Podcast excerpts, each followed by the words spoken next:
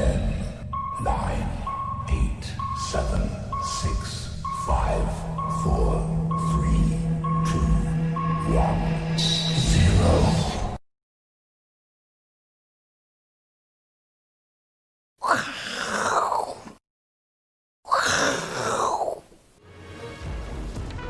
欢迎收看，我是金钱豹，带你了解金钱背后的故事。我是大 K 曾焕文。首先欢迎三位现场与谈嘉宾，第一位是万宝周刊的总编辑郑贤哥，第二位是财经 V 怪客 Vincent，第三位是老王。好，我们来看到今天亚洲股市呢，最强的就是两个地方，一个是中国大陆股市跟台北股市。中国大陆股市呢，我们看现行哦，在我们录影时间呢，涨幅超过百分之二。那我们一直提醒大家，中国大陆股市呢，有机会走第二波的主升段，这个看法是没有改变的哦，继续让大家做参考。那台北股市呢，上个礼拜我们跟大家讲说，周线呢已经进入一个收敛三角形，这个礼拜呢即将表态。那今天呢，果然是一个向上表态的格局哦，今天有高达六十一档的股票哦，来到涨停板的价位。而且呢，之前包括 Vincent 还有廖帅都提醒大家，这一次的结构呢，跟之前的一二六八二不一样哦，所以呢，这个行情哦，可能哦，迟早会突破一三零三一。那另外一个观察指标，我们看今天的期货，期货的最高价今天来到一二九五九，那现货的一三零三一在这一天。那上一次呢，在八月六号的时候，我们就提醒大家，期货已经领先现货过前高。那今天是第二次哦，又领先现货呢过高点的话。所以一三零三一哦，搞不好明天就过了。我们持续做一个观察。那讲到这个情况呢，我们今天哦，这个行情很热，对不对？我们跟大家来发表一下。你知道在台湾呐，最发烧的影片哦，每天其实都有排行榜。我们今天列举了五个这个最发烧影片的排行榜。第一个呢，哎呦，既然是好味小姐生了，谁？哦，是一只猫。这种只要是毛小孩的影片呢，基本上在 YouTube 的这个点阅率有都非常高。大家看一下，这大概有。四五十万人以上的一个，才一天的时间哦，就四五十万人。那第二名呢？哎，既然是个大胃王哦，炸鸡翅大胃王比赛，看谁吃的比较多，两天的时间就六十五六十五万次的点阅率。那其他当然因为最近这些高雄市长这个补选的关系哦，所以有政治的这个影片也进来。那大家知道，每一次哦，其实哦，只要是这种发烧影片哦，一定都会有大胃王的这一个影片在里面。那问一下大家，可能你不知道。全世界哦，在历史有记录以来，第一个做大胃王直播的是谁啊？我们答案就在这里，是法国的国王路易十四哦。路易十四呢，据说哦，他在婴儿时期啊，他的食量就非常惊人。那你知道他后来哦，这个有邀请很多人来看他如何吃饭。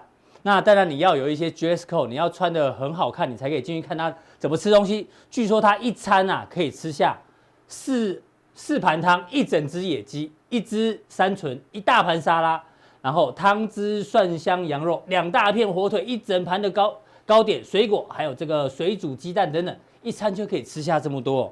所以呢，据说他的胃也比一般人大两倍。那这个跟我们今天主题有关系哦，叫做什么？路易十四哦，基本上就是看见什么就吃什么，只要他看得到呢，他都把都可以把它吃下去。这很像现在市场的一个行情氛围。我们来请教一下郑贤哥。因为呢，今天大涨哦，各大类股都在涨。那我们赫然发现哦，包括上个礼拜五呢，台湾的当冲热度又飙向了一个新高。上个礼拜五当冲比重三十七点二，代表市场上只要有题材的股票，大家都会想去追逐。包括 PCB 跟航运，像这个金像店今天继续创高，那欣兴是创高后的拉回。然后啊，长荣哇，这个有利多消息的这个货运涨价，今天再来第二根的涨停板。所以呢，市场也是一样，看见什么题材，哎，市场就吃。那另外呢，这个宏基跟华硕的 NB 订单啊，报纸说看到年底。那今天呢，所有跟 NB 相关的个股，包括像广达啦大涨，广达上礼拜 Vincent 在加强錠就跟大家做报告。那宏基也一样大涨。这之前呢，像文胜哥也有提醒过，所以正贤哥，这个财报即将财报已经公布了，对不对？但是现在市场上呢，短线上认为哦，只要有什么题材，市场都吃。哎，你看今天有六十一档股票涨停板。所以你觉得这样透露出什么样的一个讯息？怎么观察？表面上看起来是什么都吃，实际上来看的话，这全部就只有一个题材。我那发现，哎，哪有？全部只有一个，就是获利，就是财报。财报。我我我直接跟大家讲，金像电一季赚一点三几，七月营收续创新高。是。欣兴是 ABF 窄板涨价，长隆第二季赚零点六几，第三季还要再涨价，涨一块多。是。财经是面板在涨价，转亏为盈。所以其实万变不离其宗啊。股票到最大的题材就是涨价，嗯，跟获利。嗯，通常财报出的那一周，我没有一天睡觉，都在看财报。我从来财报出的那一周，我都没有睡。你营收公布那天也应该也没睡。营收公布那一天只有一天没睡，财报公布的是那一周都没有睡。是，因为我会等着看毛利率跟盈利率的变化。其实这些公司其实都是对的。我待会会跟大家讲。从传产股跟电子股来看，这些对的题材，所以我想这个多头的行情，呃，虽然很多人提醒我们，不管是这个什么呃五十五个月啊，呃二十一周等等，啊、都是很好的参考。嗯、但是我跟大家讲，第二件，我第一件事我看钱钱没有消失，是。第二我看获利，获利仍然持续的在涨，嗯、所以我要跟大家讲财报跳升跟转机。那我先从传产股开始看，开始。另外一种叫做 TDR。TDR 的股票现在天天在涨停，嗯、什么都吃。现在最可怕连 TDR 都吃了。现在连 T，我老实说啊，大部分投资者可能 TDR 是什么都不知道，嗯，就去买了。那我们知道爆料同学会今天最红的股票是什么？杜康。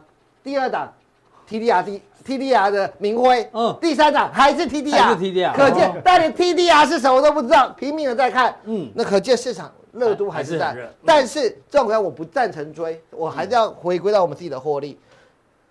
信大水泥，水泥，水泥，你可以仔细看，第二季的毛利率都比第一季好很多。第三季什么？第三季中国的洪水刚退，马上就要做复苏。是，老说中国洪水刚退，第一个学首选应该是雅尼，因为在长江沿岸这一块是雅尼的天下。嗯、那但是信大来讲，它是本益比比较低。是好，对我要跟你讲，这是报价上升概念股。嗯台达化，大家都以为在涨国桥，嗯，以为在涨 SN，因为一般的人一想到，呃，国桥就想到 SN，对，错。如果 SN 涨停的话，为什么台本没动？嗯哼，国桥连涨了两天了，台本没有跟着一起大涨，嗯，原因很简单，是涨 ABS。为什么涨 ABS？ABS 是 SN 的上游，嗯，SN 一直在扩产。ABS 没有扩产，嗯、所以造成 ABS 的报价在往上。台达化这个线型是什么？嗯、这是多头再多头的线型啊，今天在涨停。这之前都大家跟大家分析过，只跟大家讲，不要以为涨国强就要涨 SN，是在涨 ABS。是，对，嗯、这是涨价格，但是这叫集贸。集贸，集贸一开始挂牌，我就我去拜访他之后，他其实。很让人失望，为什么？因为有个大哥叫电送，一定要听过，这是一个国际级的这个汽车代工厂商。集贸身为电送的子公司，获利竟然一直往下，终于撑不住了。那我我写这档个股不一定要叫他追，因为他上半年赚两块钱了，上半年就赚两块钱。当然本益比较低，但是我提着跟大家讲，汽车零组件没有一档，第二季的财报是好的，嗯，和大。那么上百元的公司对赔钱，建林以前的呃非常好的绩优股赔钱，汽车零组件只有好这一档，大家可以参考一下，只有好这一档。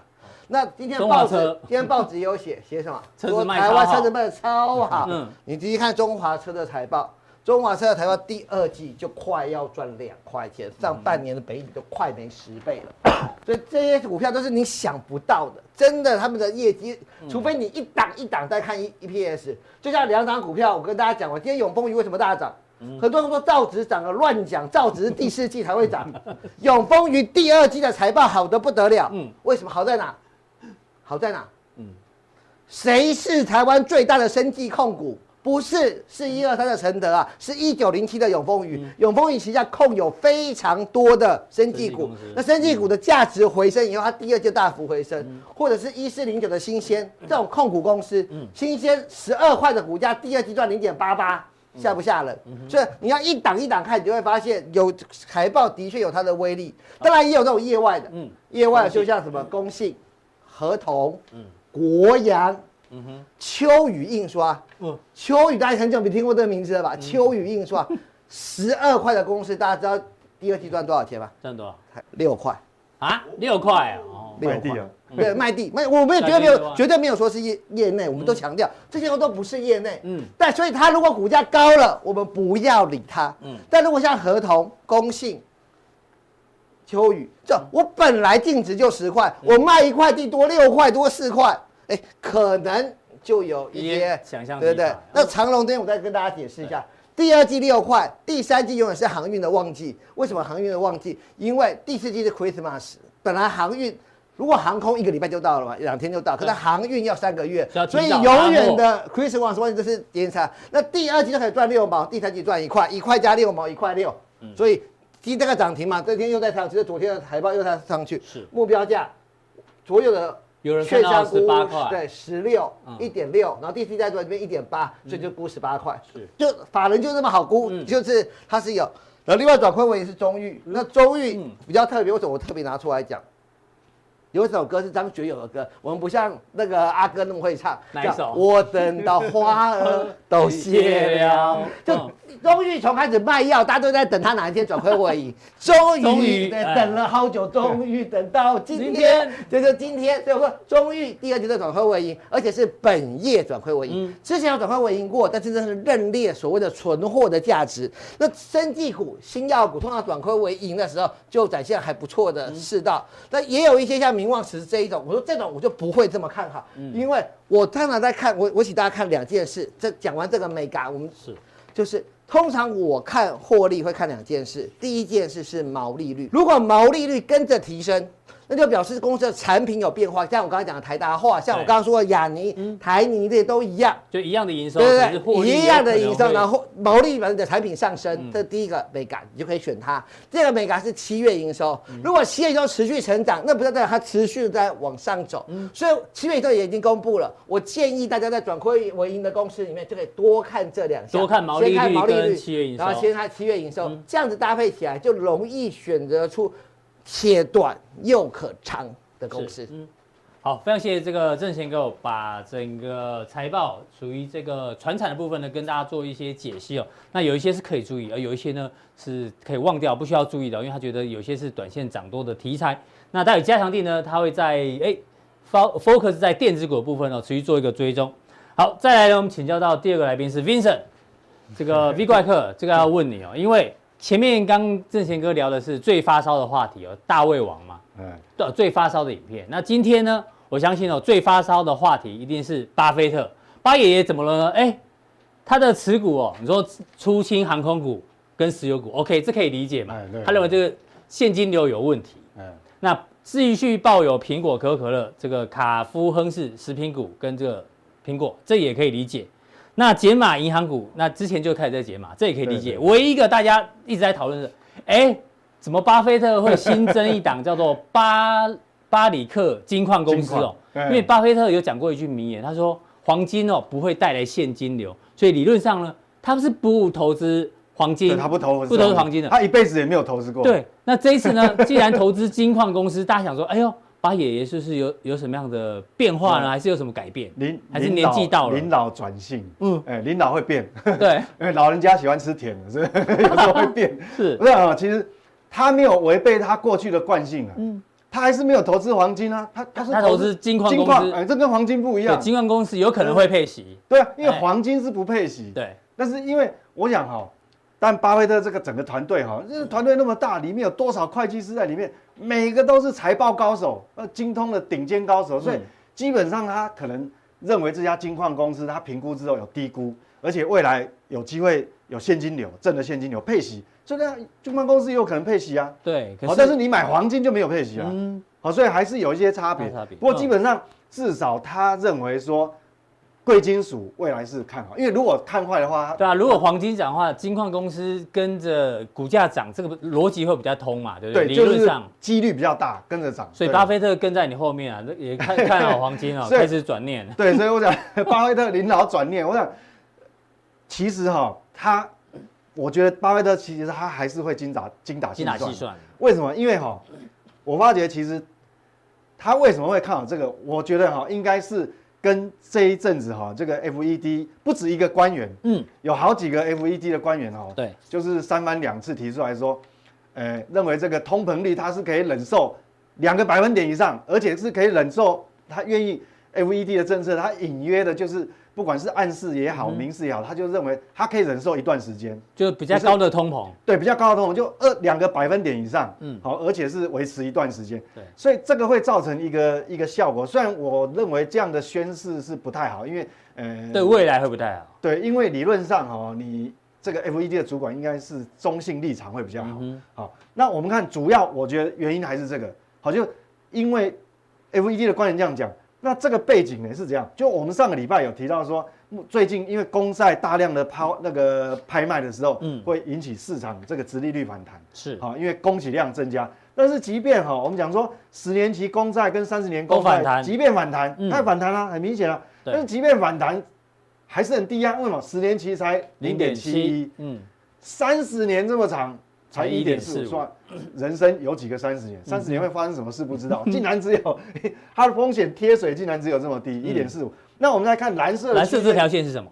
蓝色很重要。嗯，蓝色这条线是什么？密西根大学他们有一个很重要的数据，通常他们会去采样啊，就是他们去评估未来五年的通膨率。哎呦，对，是翘起来的。那你想想看，它是每个月会公布一次。嗯，好，那最新公布出来的哈，这个数字哈是。二点七，嗯，在这个地方是二点七，好，差不多二点七，好，但是各位看哦，你美国的十年期公债零点七，嗯，即便你反弹了都还零点七，那那你这样实质利率很可怕哦，嗯哼，你这样一减的话，你零点七减掉二点七，对，是很可怕，变成负二，对，所以你实质利率还是负的嘛，那只你是负的话，所以为什么？你说这个黄金，即便它涨多了休息了，最近休息，但是它回不升啊，它回不升，所以我们讲说。回过头去想说，八爷爷是不是真的他呃脑袋有点是年纪大了坏掉？其实没有，因为你实质利率是负的时候，那代表这个贵金属的趋势还是往上看。那既然往上看的话，金矿公司嗯，不止股价会涨，还可以配息，所以他没有违背他过去的做法，还是有配息，所以这个是很重要的背景因素。那好，我们就看一下哈，实质利率跟黄金的历史上，我们从啊这个图是从呃，I 二零零三到现在，我们看实质利率跟黄金到底有什么关联度啊？这个是实质利率，对，哦，扣掉通膨，嗯，到目前为止哈，已经已经之前曾经呃在欧债危机过完，曾经一度实质利率因为撒钱嘛，实质利率一度很创历史新低，现在也也接近对，差不多到历史新低，所以按照这个趋势来看，因为我们知道啊，美国这个。还是要继续撒钱，嗯，虽然现在国会哈很奇怪，不知道卡在哪个地方，一直还没有确认。纾困方案一直还没过。纾困，但是这个很确认，其实你不管有没有过，反正不管谁的方案还是要撒钱，还是要撒，而且尤其是那个巴那那个那个川普已经直接用行政命令直接就就先哦补贴了哈，所以按照这个实质利率跟黄金过去的关关联度是一个负相关来看，嗯，我觉得巴菲特其实这个角色。是有道理，是有。而且巴菲特通常都是看长的哦。他如果现在才开始投资金矿公司，代表未来他认为实质利率对他绝对不会是，不是短时间哦，可能会一段蛮长的时间都会是实质利率是负的，甚至负更多。没有错，而且这个是一个背景。而且各位一般哦，我们最近讨论的都只是哦什么黄金跟美元指数的关系啦，黄金跟呃实质利率的关系啊。但是各位哈，哎最近哦就是比较少人去注意。地球的金矿藏量到底还多少？哎、欸，其实巴菲特其实他很聪明的。欸、我跟各位报告一下哈，这个哪里？各位看到，陶托纳金矿，陶托纳金矿这是南非一个金矿。嗯、好，那我跟各位报告哈，南非金矿在这个一九七零年代曾经是全世界最大，它它是全世界产金量最大、嗯、最高的百分比，占全世界的每年的产出百分之七十五。哦，这么高啊，七十五，在七零年代的时候。嗯、对，当然后来。慢慢采矿到八零年代有稍微降降降降降，那各位看到的哈，这个是，那这个是也是南非的，南非最大金矿是兰德金矿，那这是另外一个金矿，对，哦，距离这不是陨石撞地球啊，不是彗星撞地球，是人工挖的。对，这个距离他们的那个商业中心约翰尼斯堡其实也蛮近的，大概距离七十公里。我跟各位报告哦，这个有什么关系？现在这个这一个画面上看到这个这个矿区哦，它的最深。矿坑的深度，跟你猜挖到什么地方？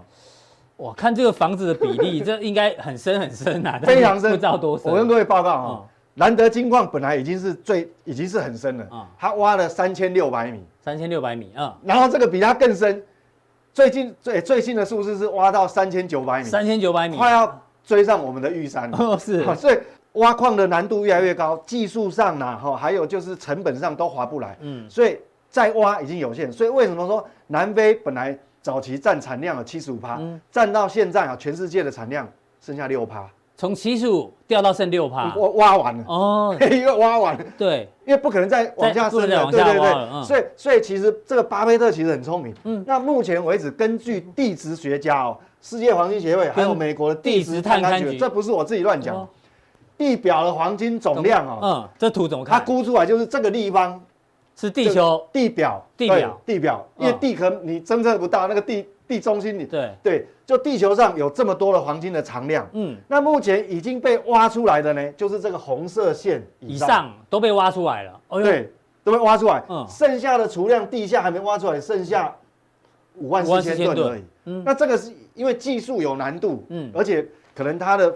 分散度很分散啊，也许看得到挖不到，不符合成本，不符合成本。嗯，好，除非你那个每样子再飙到可能五千块或一万块，那人家就会继续挖。挖。所以这个地方你看哈，所以你看巴菲特去买金矿是有道理的，因为嘛，地表的金矿已经快挖完了。挖完了。那那那这个的，就是说目前已经被挖出来的嘛，主要在金市这一块，嗯，还有官方官方储备、央行储备，还有私人投资像 ETF，嗯，啊，就是这个占据，所以事实上。地表一咪咪，所以我们讲说巴菲特其实他是很聪明，嗯、他非常聪明，所以我们哦讲到这边哦，这各位大家对这个金哦黄金有一点概念了。所以实质利率持续往下，然后供给量呢已经紧绷了，而且我们知道说美元的地位事实上是有动摇了，因为今年预估的财政赤字大概三点七兆，嗯、所以这个还是对呃呃很多国家来讲对它还是会有信心的问题。所以好，那黄金是这个状况，那我们知道。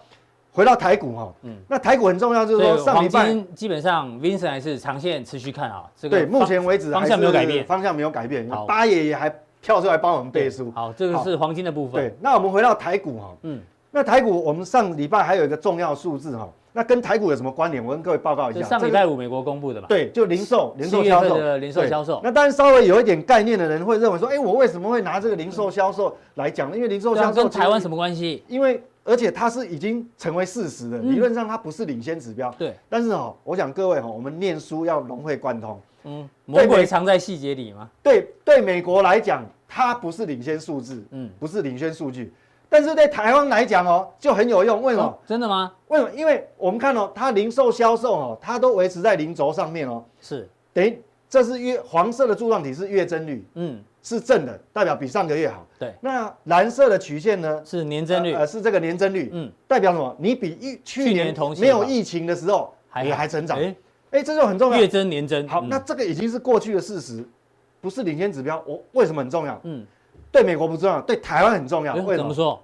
因为哈，我们看细项哦。嗯，我们从这个就牵扯到我们旺季的力道到底有多大。我们看它的销售分类哈，柱状体最高的是最长的这一个是。电子产品对，电子产品，这是我们的出口重点。对，那你想想看哦，它既然上个月卖那么好，嗯，会不会库存回补？要不要补补库存？嗯，要补库存嘛。所以说，虽然它在美国的经济数据、总经数据里面不是领先指标，但是对台湾很重要。产业来讲，对它卖那么多要补库存啊，嗯，那对我们来讲就是领先指标啦。是，对，所以这个很重要。所以等一下，呃，那至于说会，因为既然是。电子嘛，哈，对，那很重要，所以为什么我们电子股哇，最近也是非常旺？嗯、那等一下加强定，我就跟各位报告一下，就是什么样的股票哈，就是说你没有碰盯盘的人，嗯，那什么股票啊，它有长线还是有一个这个基本面驱动的力量。好，非常谢谢 Vincent 带来这个哦，美国的这个细项呢，电子产品呢是美国是不是领先指标？但对台湾来讲是领先指标，哎这个蛮重要的哦。那细项呢，锁定我们加强錠。哎，Vincent，加强力怎么定？你要再教大家一下。对，很多人还是在问，来这边帮我点一下。你怎么这么可爱？我们不是，以为你是触控，我们不是触控。好，影片看完之后呢，往下滑，这边有一个显示完整资讯，点下去之后呢，我们有三个，三个有 YouTube，有维股力，有 PP，嗯，哎，那随便你哪一个比较熟悉，或者说你你点到哪一个，点进去的话。按照它的步骤，对，按照步骤去订阅。我想，呃，这个我是金钱豹，我们这个 CP 值还是非常高。哎，好，非常谢谢 Vincent，因为 Vincent 已经正式加入我是金钱豹团队了。要锁定 Vincent 随时这个盘中的讯息呢，就锁定我们的加强錠。好，再来第三位来宾呢，请教到老王。我们在股票市场里面呢，其实哦，大家都想靠股票来退休。对，你知道古代人怎么退休吗？就是这句话，所以存股族这么盛行。对，古代人有退休机制，真的。对，但那时候没有股票。古代人的退休就是那种养儿防老，哦，这是真的哦，养儿防老。你看这个是哪里？汉文帝时代，如果呢你不养老人哦，会被判以死刑，你知道吗？对父母跟祖父母长辈不敬的，也会被判重刑。那你以前要你算无期的啦。对，没啦。以前是我也是二十四孝里面，虽然我没有到卧卧冰求鲤啊，卖那把给他洗啊。那清朝也是，你知道清朝规定说，如果儿子哦因为贫困呢导致父母身亡的话呢，要被杖责一百下，还要被流放。这是有法律规定。对，以前不管是都是有法律规定，就是一定要养这个。侍奉父母或祖父母，哇，那所以以前退休就是靠养儿防老，这很棒哎。对，我觉得这很棒。现在社会新闻一堆什么打爸爸打妈妈，对啊，在以前就是抓起来，对啊。哦。但是现在人呢，真的看到新闻其实还蛮还蛮难过。现在对，哦哦哦，就这个嘛。养儿变成啃老，不是养儿防老。嗯。你看在日本很多嘛，对，日本很多。这个例子我想大家看过，就靠父母的遗产活到六十八岁，对，钱花完然后就过世。美国也有啊，八年赖在家里靠父母养，后来法律呢，呃，法官就判他说。你这不孝子，逐出家门。美国对，在美国这这是真实的例子啊。嗯，所以你看，以前可以养儿防老，现在呢变成养儿啃老。那不能用养儿防老的话，我们只能靠什么？靠股票。那就股票就小心发生这种事情。对，因为我常常讲，股票就是养小孩。嗯，你养小孩，为什么股票是养小孩？知道吗？因为你要对他很照顾。有些人买了股票就不理不睬。好，不管他今天涨跌都不惯了哈。对，那这种小孩很容易就完就完蛋。所以你用小孩的例子没改，你要用养小三，大家会比较认真。养小三好不好？养小三通常不用去管他，需要时候再叫他就好，就不太一样。小孩是你要一直管。哎，也是。我没有小三，但是曾经你跟我分享经验，对，我把经验。我是阿哥的经验。是阿哥。所以所以是养小孩，不是养小三。养养小孩是你随时随地要照顾他。哦，那可是问题来了，你会不会养错？小孩，就像这种了，如果养到这种了，这个养错小孩，变啃老的。这小，因为我现在有小朋友，所以我自己感受很深。这小小，哎，正贤哥也是一个小宝贝嘛，哈，女生，就小时候的时候，怎么看都觉得很可爱。对，你用尽很多心思，谁知道长大会变这样？变啃老族。对，那所以我告诉你 养小孩很重要，好不好？如果是我这样说，刚刚刚对着我女儿讲，如果你以后她还那么小，她听得懂，我 就说我就把你打死。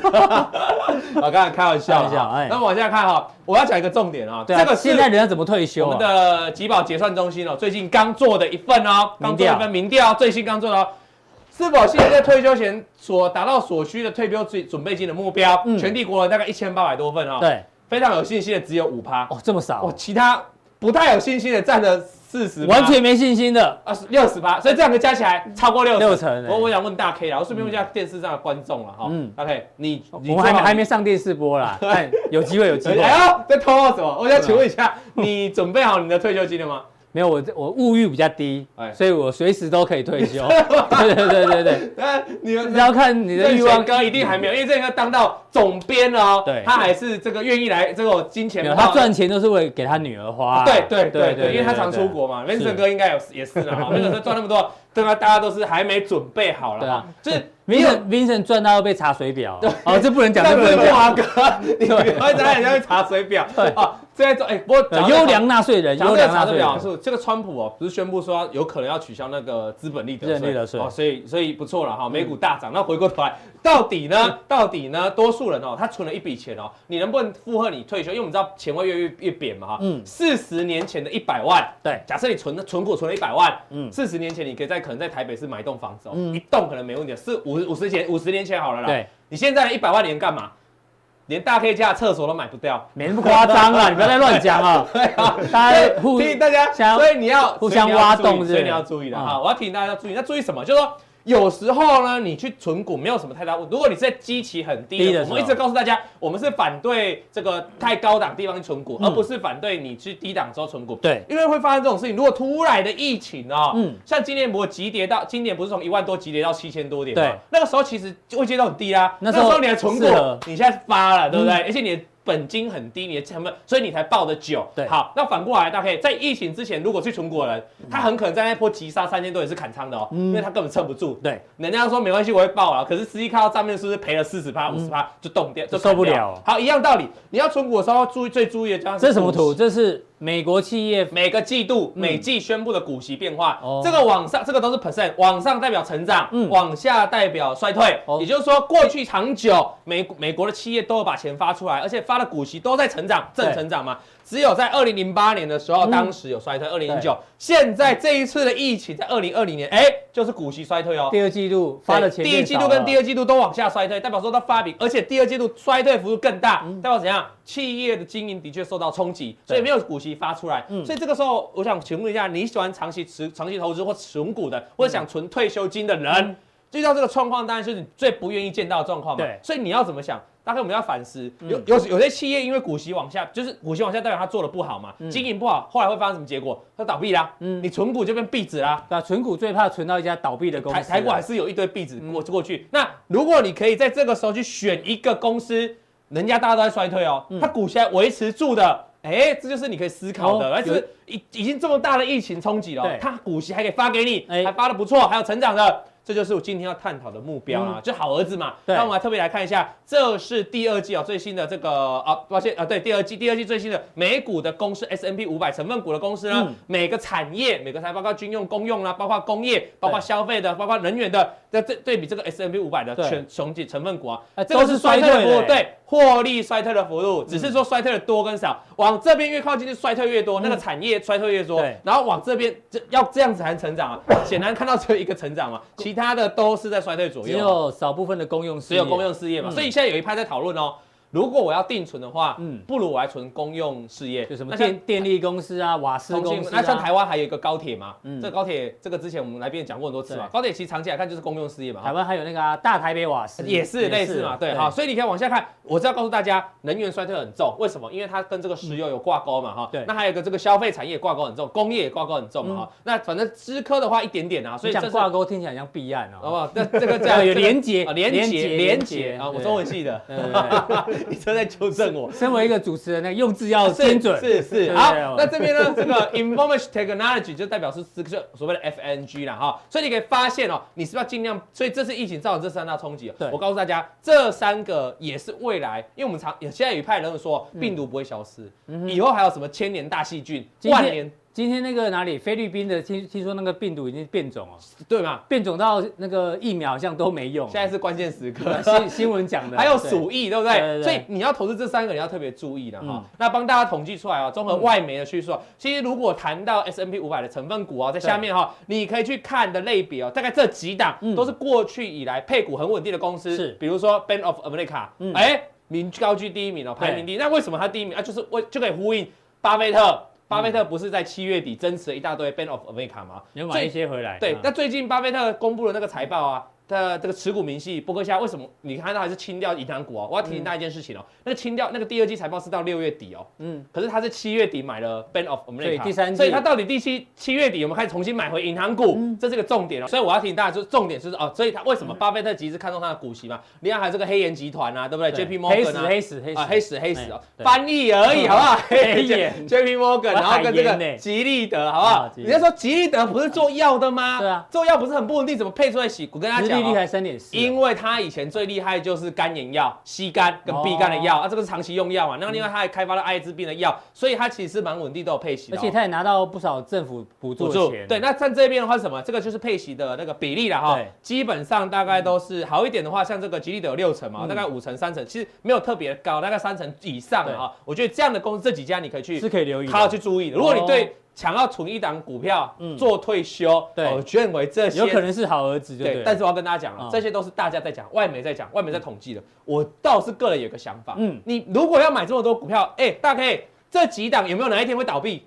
哎，难讲哦。对啊，我我真的难讲。公司没有不可能，没有不可能，对不对？那。我这个时候就要选一个不太会倒的，不太没有少数个别公司的 ETF，对 ETF，那这个 ETF 叫 VYN 了哈，对，这个是什么？这个叫做高，这个叫高股息的基金，高股息的基金。台湾最近的高股息卖超好的，卖超好嘛，因为这个长大的，对。但我要提一下，人家规模很久了哈，你注意看这个高股息的基金，它锁定什么？这个这个这一排是它嘛？它锁定这个所谓的哎五，这个叫超巨，就是市值超大的，好五十九个 percent，将近六成，大的有二十八个 percent，其他中小型股几乎都没有选哦。那对照。其他的在市场上这种 stock market 的 ETF 哦，对，哎，大家会有买市值大的没错，大的以外，可是大家也会着重在这种中小型股，也都会有买，所以所以这个 VYM 主要是超大型的，对，它是一个长期投资高股息的 ETF 了哈，那所以可以超大型或大型这种，所以它会相对比较怎样，比较稳健。那我们可以再往下看下去哦，我们把它做分类了哈，这个来。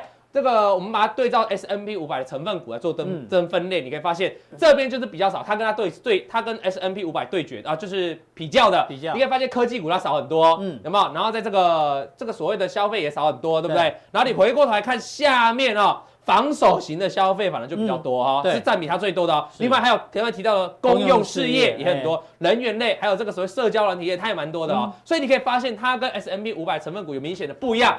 我们常讲嘛，如果你看好 S M B 五百，就是美股大涨，你去买跟巴菲特一样啊，去买跟这个 S M B 五百相关的 ETF 很多嘛，你去买嘛。对。可是如果你想要跟 S M B 五百不太一样，我要有一点防御型的，对，又要高配型的，那么其实这一档这个 VYM 是你的好选择啦，因为它的很明显跟这个 S M P 五百成分股完全不一样，而且它避开了科技股啊，啊合理哦。既然它避开了科技股，没有买那么多，对不对？对。所以它今年的表现，在疫情的时候表现会比较好，但是在非疫情，比如说现在是大多头的时候，嗯，显然表现就会比较差，比较弱。这合理，因为你本来就选择一个比较进可攻退可守的，对，大家听得懂，听得懂道理哈。好，那么往下看，我们就把它长期做做做做研究嘛哈。我们把它这一档，它这一档有个孪生兄弟哦，刚才提到那是专指专挑美股的公司哦，买一种 ETF，还有一档这个叫 International，这个在干嘛的？这个是挑。海外包括美国的，就包括美国也包括海外的全球的高配息的，把它挑进来。那你可以看到过去的这个涨跌，我们绿色这个是原本就投资美股的，橘色橘色对橘色绿完了，然后蓝线的部分就是投资的，蓝线的部分就投资国际国际的。那你可以发现哈，投资国际在过去其实有一段二零一七年是领先的，可到目前二零一八年又稍微往下，二零一八年之后就没有领先过了。对，所以显然来说，美股的这个配息哦，算是。蛮大方的，蛮大方的。那你说，那为什么我要再看这个国际的哦？因为你要知道，国际的市场其实配息通常比较高，有很多外资来台湾买台积电，因为以前啊，那不现在美国课税比较高。对，然后还有这个台湾以前台积电股息相对比较比较高，那个股利率、股息殖利率比较高啊哈，因为股票比较便宜。可是现在没有了，现在现在台积电没有。我说以前，所以你还是可以锁定这个国际的。如果你对国际市场，比如说亚太市场的这种一天这种美股票的高配息，你比较有兴趣的，你就可以锁定这个了。好，那。来，我们来看一下，最后来做两个比较，这两个做比较，这个 VYM 跟 VYMI，这个 Y 就是 International 了啊，你要记得。来，我们单看这个本益比的估值的部分哦，你可以发现，哎，其实海外的这个估值比较低哦，也就是说这个比较多了啊，就是说短线，就是以这几年来说，这个单纯投资美股的高股息的这个 ETF 比较多了啊，本益比比较高了。再看这个之前，这个是配股的这个殖利率，哎。ETF 这档 ETF 哦，因为它是高配息，所以它有殖利率哦，它比较高哎，它比较高嘛，对不对？超过五趴。所以我们常讲哈，如果你要单纯，你不能单纯从股价来看，股价叫做你的资本利得嘛。可是你应该要把它加回来，你领到你领到了这个股息嘛哈。对。你当时股息殖利率相对它比较这个高，哎，合理合理。为什么？因为它股价比较低。对。所以两家一样的股息的话，它的殖利率就比较高哈。啊，在这个部分就不太一样，就是未来预测啊，这是我们媒体的预测，外媒对预测未来五年的。这个获利的成长啊，这些公司获利的成长，你可以发现，其实投资美股的公司的获利成长比较高，所以这样两个还是要选，还是选美股。好的，我选对 VYM 做美股了哈。当然，除非你就等到比如说哪一天，为什么现在要选 V Y N？这是一个很简单的道理，就我们现在全球股市来看，哪一个股市最强，就是美股嘛。那你当然去投资跟美股相关的。可是反过来，这个这个现象会不会有点改变？有，所以我要提醒大家，如果哪一天美股不强了，可是其他的海外市场像我们新兴亚洲特别强的时候，maybe 有这种时候，就是美股不动了，明年也许那。亚洲市场像中国大陆很强的时候，你就可以注意这个投资 international 高股息 V Y M I I，也就是 international。我觉得以你就是用投资 ETF 的角度了。那等一下加强錠，我要提醒大家，就是这是 ETF 嘛哈。对。有些人不喜欢 ETF 啊，那有有没有个股的美股的个股的，可以作为我这个报到老报到死，我的我要培养靠他养老的。对，哎，人家想说老王你不是短线的吗？讲这个很不简单哦，因为我今天看到那个就刚才那个退休那个调查表，我心有戚戚焉的哈。对。我想说现在在准备退休金。对对。啊，同时我要来认识一些存股的观众，所以提醒给大家，就是我做研究，给你好好考虑了。好，感谢老王带来这个分享哦。那今天的普通力到这边，大家记得按赞、订阅、加分享哦。待更重要的加强力马上为您送上。